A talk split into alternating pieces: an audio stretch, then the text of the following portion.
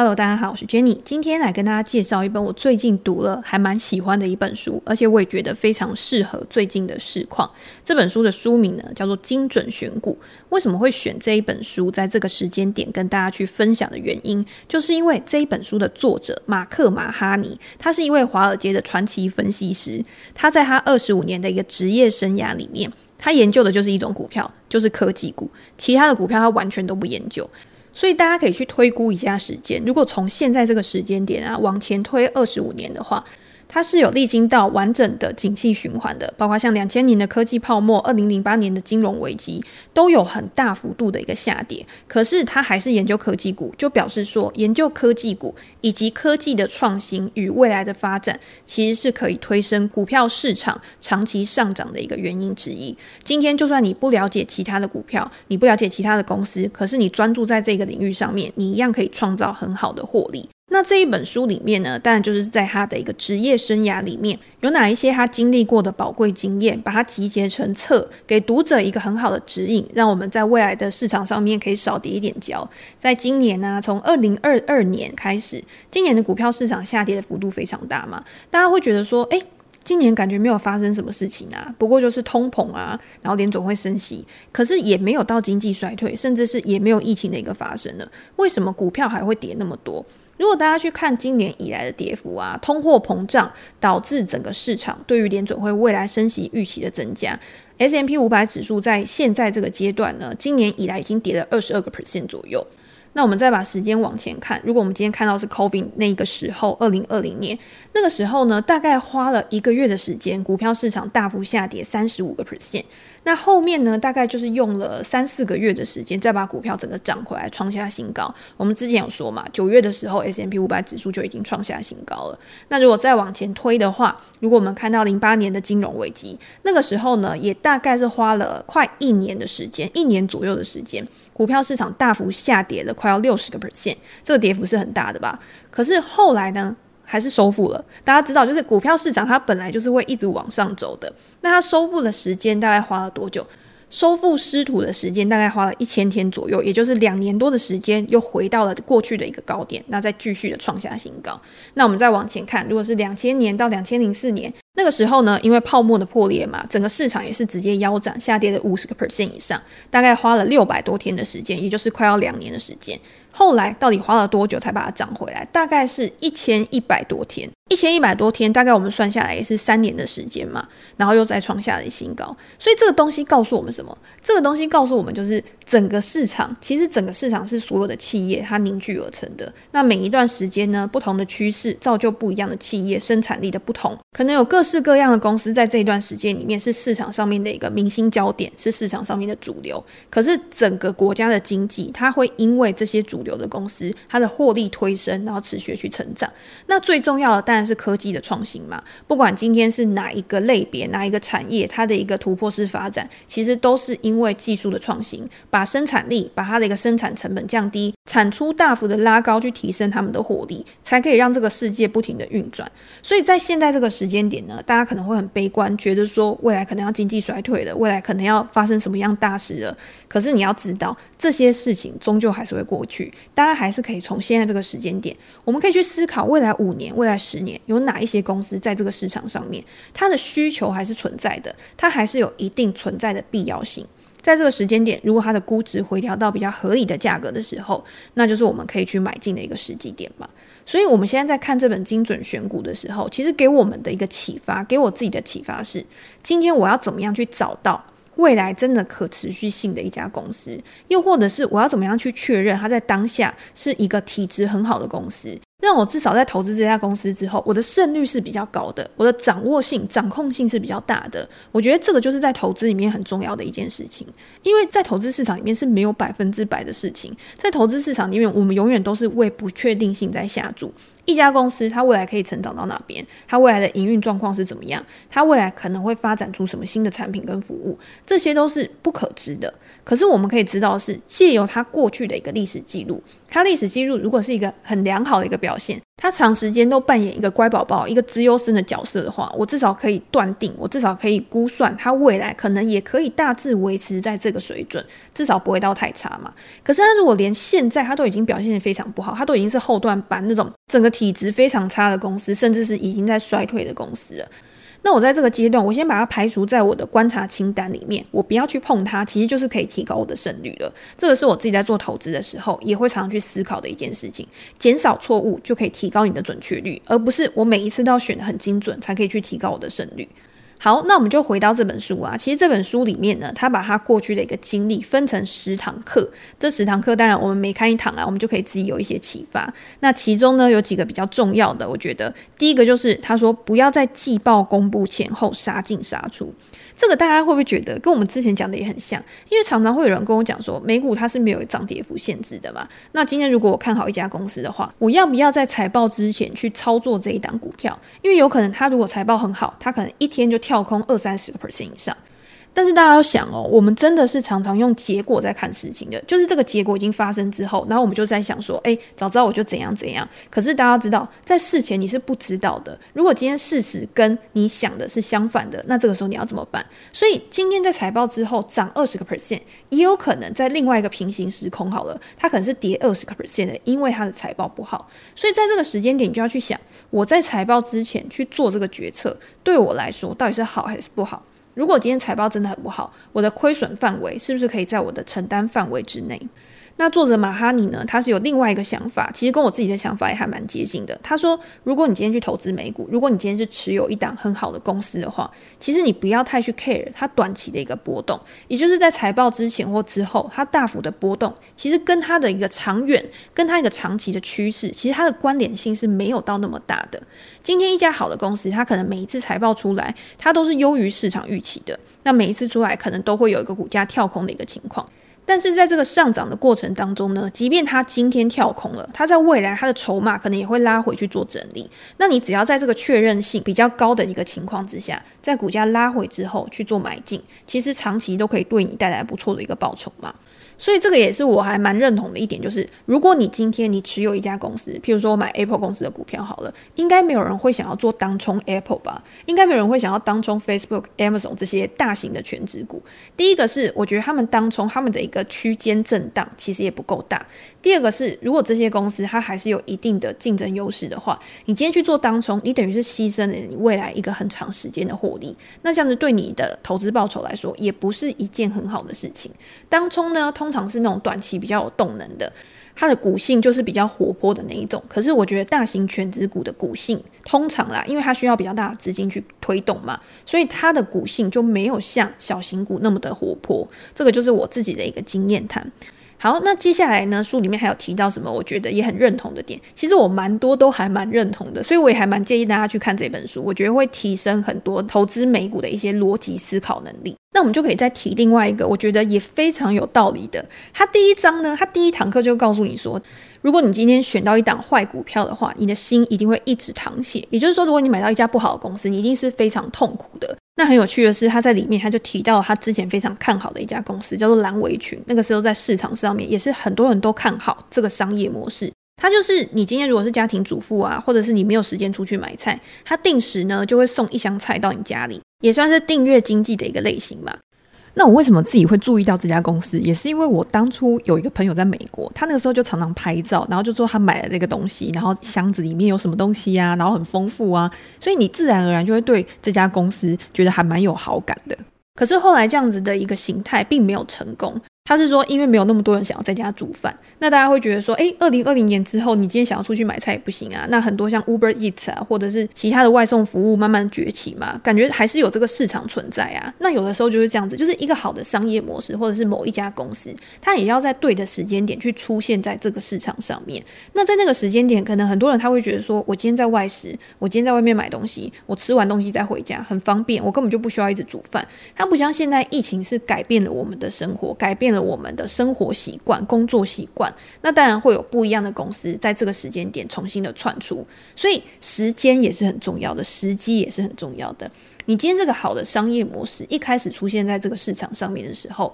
可能它时机还没有成熟，所以最后还是依靠这个商业模式成功的公司，不见得是第一家。开始这样做的公司，这个也是我们在做投资的时候应该要去知道的事情。所以他在这一章呢，他总结的意思就是说，今天呢，身为一个分析师，或者是身为一个投资人，其实我们每天要做的决策非常多。我们今天在做投资决策的时候，我们研究那么多家公司，你选十家公司，你不可能十家刚好都中，你一定还是会有一两家你可能会看错，你可能对这家公司的评估认知是有错误的，那就导致你做出错误的决策嘛。这种情况是很难去避免的，即便你拼了命想要。去避免，可是终究还是会有你没有想到的事情，所以我们应该要想的是，在面临到这样子的一个状况的时候，我们应该要怎么做？永远都应该要有第二方案。譬如说，我看错这家公司，那我有没有一个出场的机制？我有没有先设定一个可承受的亏损？也表示说，这个亏损一旦发生，其实是还在我的预料之内的，那我自然而然不会受到太大的影响。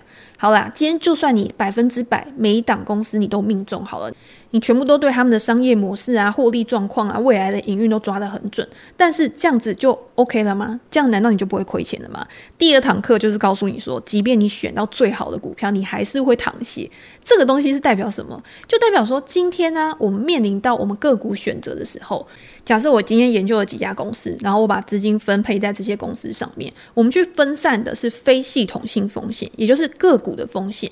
那今天即便有一两家公司它出了状况，可是对我们整体的一个资产、整体的投资组合可能不会有太大的一个影响。可是我们没有办法避免的是什么？我们没有办法避免是系统性的风险，也就是没有办法靠分散投资去解决的风险。这种情况会发生在什么样的状况？譬如说今天经济危机、经济衰退、疫情，或者是天灾人祸这种状况。它今天就是一旦发生之后，所有的股票无一幸免，全部都直接跌烂。那这种情况之下呢，因为不管是好公司还是坏公司，它都会受到牵连嘛。所以，我们今天手上不管持有哪一种股票，都会受到影响。那在这个时间点，如果你刚好还是有资金的人，你有现金的人。我们当然是有一个弹性、有余裕可以去选择新买进股票嘛。但是如果你今天手上没有现金，那你全部都已经 all in 在股市上面，在这段时间你一定也是很痛苦的。我觉得这个就有点像大家现在的一个情境啊，就是我满手股票，可是今天呢，就是因为通膨，就是因为升息的关系，导致整个股市开始下跌。那现在投资人也不知道怎么办，因为他会觉得说，诶。我手上的是好公司啊，那难道我现在要把手上股票全部卖掉吗？我自己是不建议，就是投资人是完全空手的一个状况，因为你永远不知道底在哪边，你永远不知道大盘什么时候会反弹。那适度的呢，手上还是有一些股票的资产，我觉得是可以的，只是你先要知道。就是因为我们没有办法猜底，所以我们现在还有可能没有到底的阶段。那你手上如果有一些弹性的现金配置的话，那在之后有更低的状况的时候，你有才有办法再继续买嘛？因为资源有限，欲望是无穷的。你今天想买所有的股票，你今天想要越跌越买，你今天想要逢低摊平。可是我觉得一般人不可能一直有源源不绝的现金流，然后去让你这样子逢低摊平去抄底。所以这个也是我们在做投资的时候必须要考量到的。你今天你的资金规模，你今天你的风险承受度，你今天你在资金控管上面有没有拿捏得很好，才有办法去度过像现在这个时间点，就是你不知道未来会发生什么事的一个状况，你不知道到底要投资什么的一个状况。好，那我们现在了解前面的概念之后呢，其实就要进入到最高潮，就是最精彩的一个部分，也就是这个分析师他是专门研究科技股的嘛，他到底是怎么样去研究这些科技股，去找到会上涨十倍甚至是更多的一个股票。这个在过去几年呢，如果你真的买到一家很好公司的股票，然后这家科技股呢，如果还有是非常有成长前景的，要为你带来好几倍的报酬，其实不是一件很难的事情。但是在这之前呢，去驱动这些成长股上涨的因素到底是什么？最重要的关键到底是什么？这个时候呢，马哈尼他就告诉我们说，他认为推升科技股的股价最重要的就是营收跟顾客指标。营收一定是非常重要的一个原因，因为你今天要有营收，才可以开始开启后面的获利之路嘛。你今天如果连营收都没有，你营收不会成长，那你要怎么样在未来可以去提升你的获利，可以去让你有转亏为盈的一个情况？所以他在这书里面呢，他其实在前面他就有提到两个例子，一个是 Priceline 的例子，这家公司现在已经改名叫做 Booking.com 了。那第二个呢，就是 Netflix 的例子。那这两家公司在过去呢，我们不要看今年啦，我们就是看过去这一段很长的时间。它的股价真的是涨了好几倍吗？只要是当你可以好几季的财报缴出来，这个营收的年成长率都可以维持在一定水准之上。比如说他在里面就说，你今天都维持在二十个 percent 之上，然后维持个五季六季。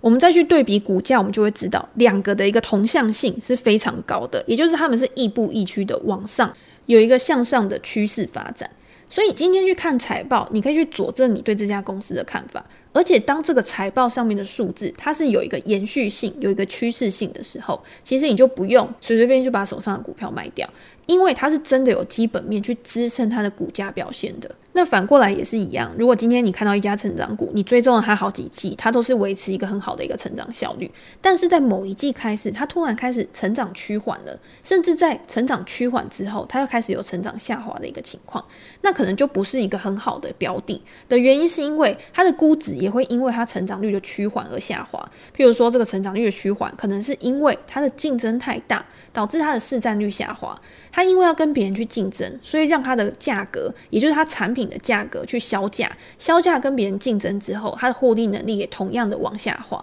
那这样子其实就是一个很不好的预兆嘛。今天就算我们在研究别的公司，别的种类的公司也是一样。好，那我们如果从财报上面去观察到一家公司，它连续好几季都有一个营收的成长的时候，我们第二步要做的事情是什么？我们第二步要去想的就是，今天它的成长是靠什么东西去支撑的？因为第一个，你营收来源的成长有可能是你顾客变多了，所以今天顾客变多，同样价格的时候，你的营收也会成长。第二个是你卖的东西变多了。也就是说，你的顾客数可能没有成长，可是因为他们很满意你的产品跟服务，所以他们买的更多了。这个也是可以去推升营收的成长了嘛。那再还有一个就是你的产品跟服务变贵了。也就是，不管是因为你的产品有一个独特性，大家一定要买，又或者是因为通膨的因素，你有这个定价权，所以你可以跟着通膨去调整你的价格。那当产品的价格变贵的时候，即便今天人数，也就是你卖出去的数量，或者是买的人，它没有什么改变，但是你整体的营收还是会变高的。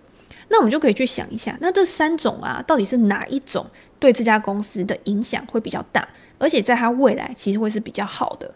我在看这本书的时候啊，我自己也有去想，诶，到底哪一种是比较好的？那书里面就有提到一个很重要的关键，他认为一家公司可以持续去成长啊，产品的创新是很重要的。也就是说，如果你今天产品一直不断的创新，你利用产品的创新，持续的去推陈出新，或者是创造新的需求，那这样子也会吸引更多的客户去加入到你的产品行列，他们也会买更多的东西。其实这样子引起的正向循环是比较好的。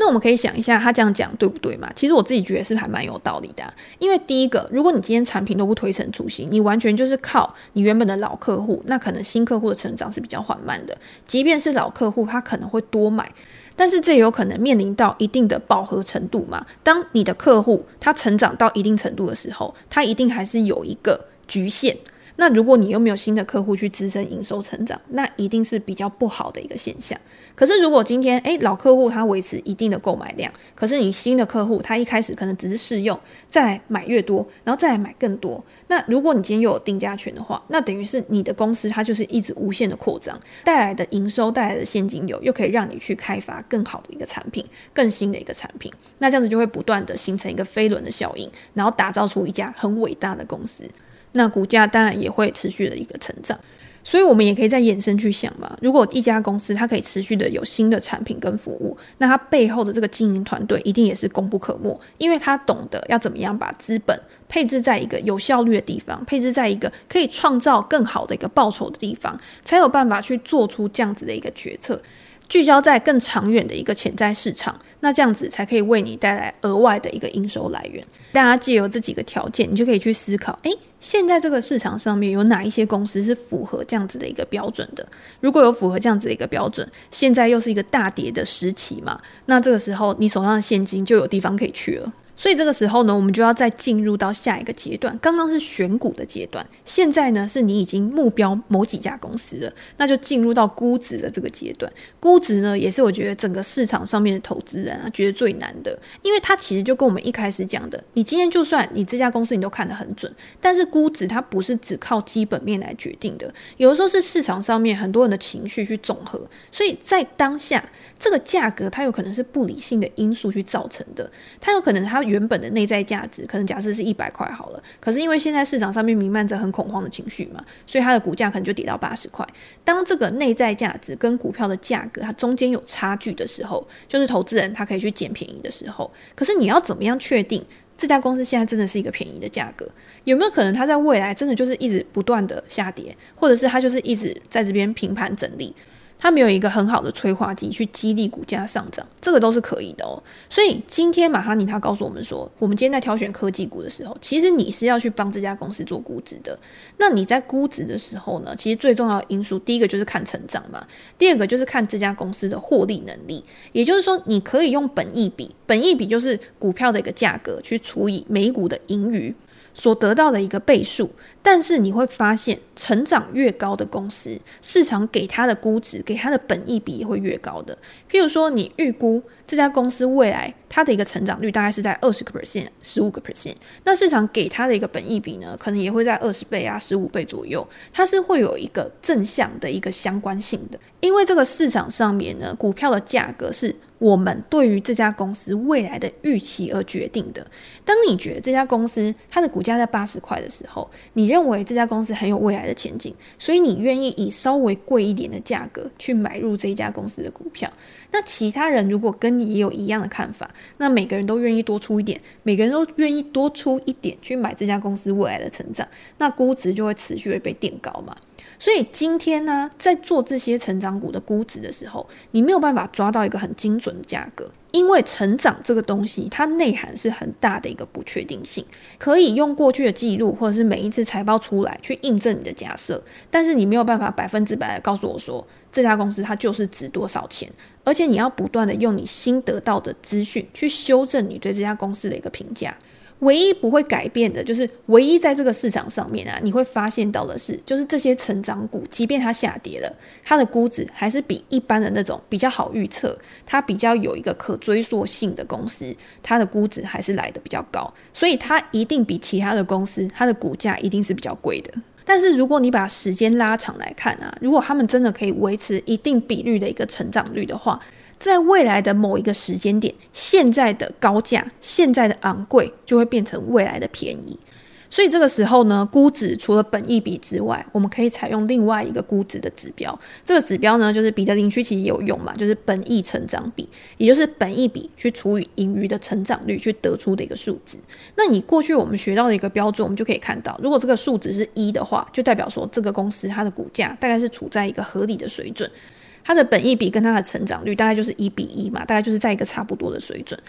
那如果本益成长比低于一的话，那它低的越多，那就代表说这家公司的估值可能是越便宜的，也表示说这家公司本益比它的一个倍数啊，比它的成长率还要低，甚至是有些人他会用预期的成长率，他认为说这家公司在未来可能会有更高的一个成长。如果以未来的这个成长率来估算它现值的一个状况的话，有可能现在就是一个很好的一个进场机会。那反过来就是，如果今天本益成长比它高于一，而且越高于一越多的话，那就代表说现在这个市场它的一个估值可能是比较贵的，因为它的本益比已经比它的一个盈余成长率还要高出许多了。那你今天在买的时候，其实就一个买东西的角度来看，它可能是一个比较不划算的投资。所以，我们如果已经走到估值这个阶段啊，其实估值里面是含有很多的主观成分的。你当然可以说，你拿到这些数据，它都是很客观的数据，因为是过去的营运记录嘛。可是我们没有办法用过去的营运记录去推估说，未来这家公司它一定可以保持这样子的一个水准。